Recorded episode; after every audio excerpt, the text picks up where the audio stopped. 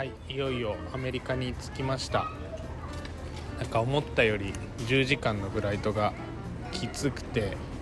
えー、まあ、気圧にもちょっと負けてあ疲れたでもやっと着いたって思って、えー、入国のところでこう質問をされるんですね。何しに来ましたかみたいな。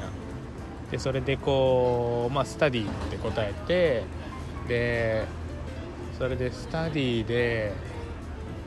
何の勉強だ？どこの学校行くんだって言われたから学校じゃなくてこういうところで、ま、犬の勉強だって言ったら「お前仕事何やってんだ?」って言われて「ドッグトレーナーだ」って言ったら「お前それはプロだからどうたらこうたら」って言われて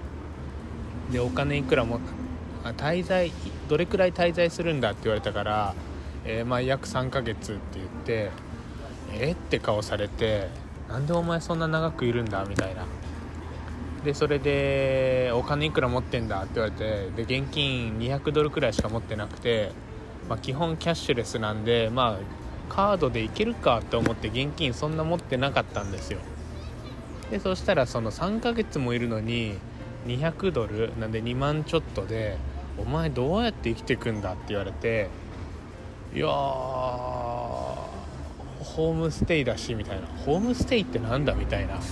のですっごい怪しまれてで結局なんか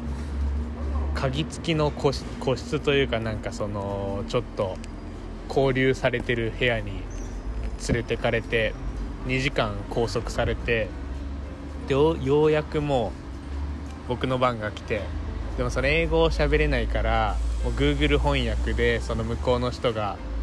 何携帯見せてきて答えろみたいな感じですごい30分くらい永遠と話してでも結局なんかあんまり伝わってなくてでその僕が行くところのケネルに電話をしてなんだかんだでそれでお前給料もらうのかみたいな。いやそんな話全くしてないって言ってだからくれるのかもしれんしくれないのかもしれんし分からんっつってひたすらその話を永遠とやってお前嘘ついてんじゃねえだろうなみたいな。でお前本当にそもそも犬のトレーナーなのか？みたいな。なんか証拠の写真見せろみたいな感じで言われていやー証拠の写真かみたいな。そのなんか別に視覚の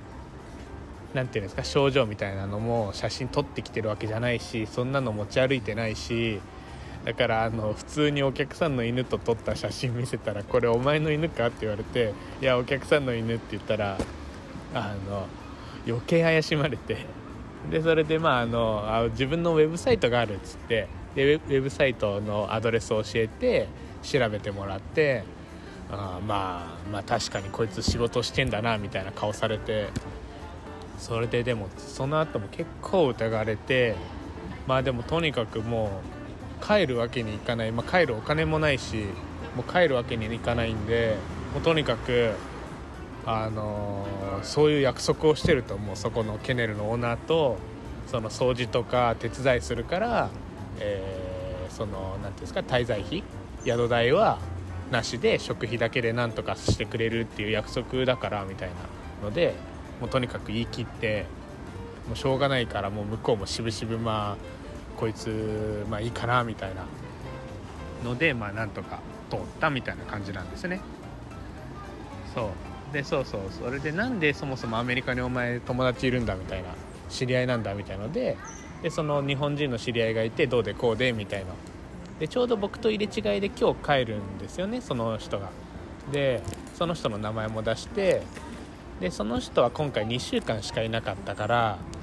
なんでこいつは2週間なのにお前は3ヶ月いる必要があるんだって言われて。いやそれはもうその僕が行くケネルのオーナーが3ヶ月来いよって言ったからもうだから3ヶ月ですってそのまま言ったんですよね。でお前意味がわからんって怒られてすごいなんかあの嫌な顔されて あの本当にアメリカ着いてからいきなりなんかこうあたふたしたというかこれもう帰らなきゃいかんかなみたいなアメリカに入れないかもしれないって思ったんですけどまあ結果入れたんでよかったって感じですね。でまあそれで今あの次今ロサンゼルスの空港にいるんで次そのダウンタウンの駅、まあ、日本でいう東京駅みたいなそういう大きい駅に行きたいので、まあ、そのバスを待っててって感じででやっぱりこっちってそのバス時間通り来ないんですよね。今朝の9時40分とかなんですけどそう9時そう今50分か。9時40分のバスでで、まあ、別にそんな急いでないんで今ゆっくりしてるんですけど9時40分のバス来るかなと思って見てたら9時45分とかもうちょっと遅かったかなそれくらいに来たんで、まあ、やっぱりそのそういうもんだよなって思って、まあ、ちょっと安心したというかそうって感じですね。まあ、あの今まだ元気なので元気なうちにこのリアルタイムな出来事をちょっと配信しようかなと思って、えー、今日は撮りました。空港で今撮りました。はい。なんで聞きづらいと思います。あの騒音とか放送とか入っちゃうので聞きづらいと思うんですけど、まあ、他に撮る場所がないので、えー、今空港で撮ってるって感じですね。また、えー、